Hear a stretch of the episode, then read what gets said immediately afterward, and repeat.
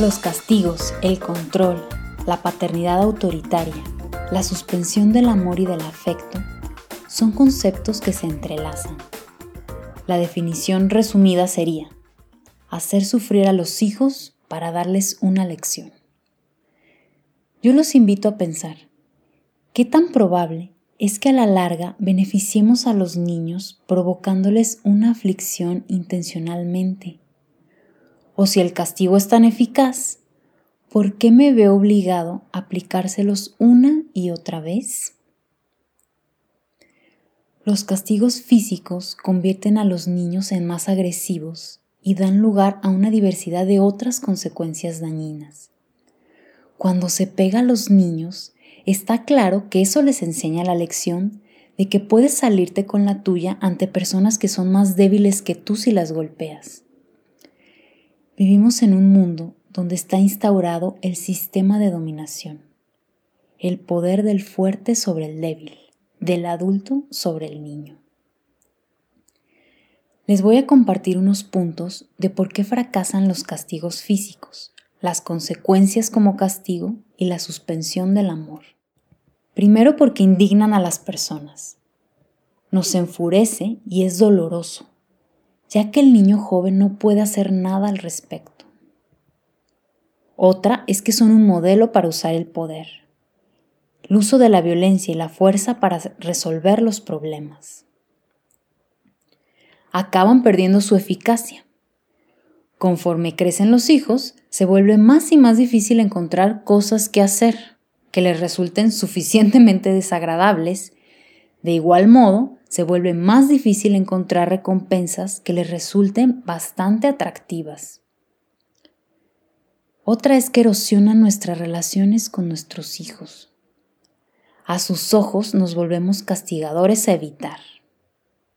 Gigantes de los que dependen y en ocasiones hacen que se sientan desdichados a propósito. Ellos piensan, a veces me abrazan, me arrullan, me alimentan, me consuelan o a veces hacen que me sienta despreciable. Pero eso provoca que no tengan la certeza de poder confiar en ellos o sentirme totalmente seguro con ellos. Si admito que hice algo malo o, o que estoy enojado, podría ganarme un tiempo muerto, o que me regañen con voz desprovista de amor, o que me peguen. Entonces ellos sacan como conclusión, mejor me alejo. Otra es que distraen a los niños de los asuntos importantes. Los castigos no inducen a los niños a pensar en lo que hicieron o por qué lo hicieron, o qué debieron hacer en vez de.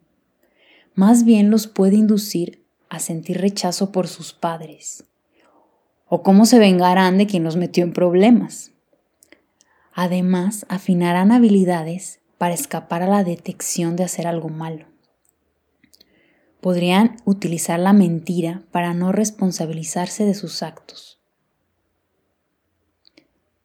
Hacen a los niños más egocéntricos. Ellos comienzan a elaborar. ¿Qué sucede si no hago lo que quieren? ¿O qué obtendré a cambio de lo que quieren que haga en el caso de las recompensas? Cuanto más dependemos de las consecuencias punitivas o recompensas, menos probabilidades tendrán de pensar en la forma que sus acciones afectan a los demás. Más bien estarán calculando riesgos, estarán ideando formas de no ser descubiertos o mentir para protegerse. La situación del castigo es profundamente confusa para nuestros hijos. ¿Cómo quien nos ama puede causarnos tanto dolor? Así que van interiorizando que lo que causa dolor a las personas forma parte de lo que el amor significa para ellos o también puede enseñarles que el amor es condicional, que solo dura mientras las personas hacen exactamente lo que el otro quiere.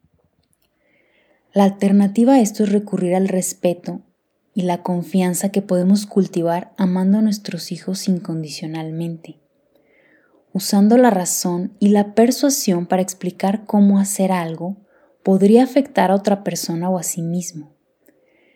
Claro que esto llevará más tiempo, más paciencia, más dedicación, calma de nuestra parte y tal vez no se vean resultados al instante, sobre todo si ya tenemos tiempo acostumbrados a esta dinámica. Pero nunca es tarde para comenzar en la vía del amor incondicional y los buenos tratos. Seguiremos profundizando en este tema en el próximo reto. Mientras tanto, la consigna de hoy es, según la mirada del niño que fuimos, vamos a nombrar qué sentíamos cuando nos aplicaban sufrimiento para darnos una lección.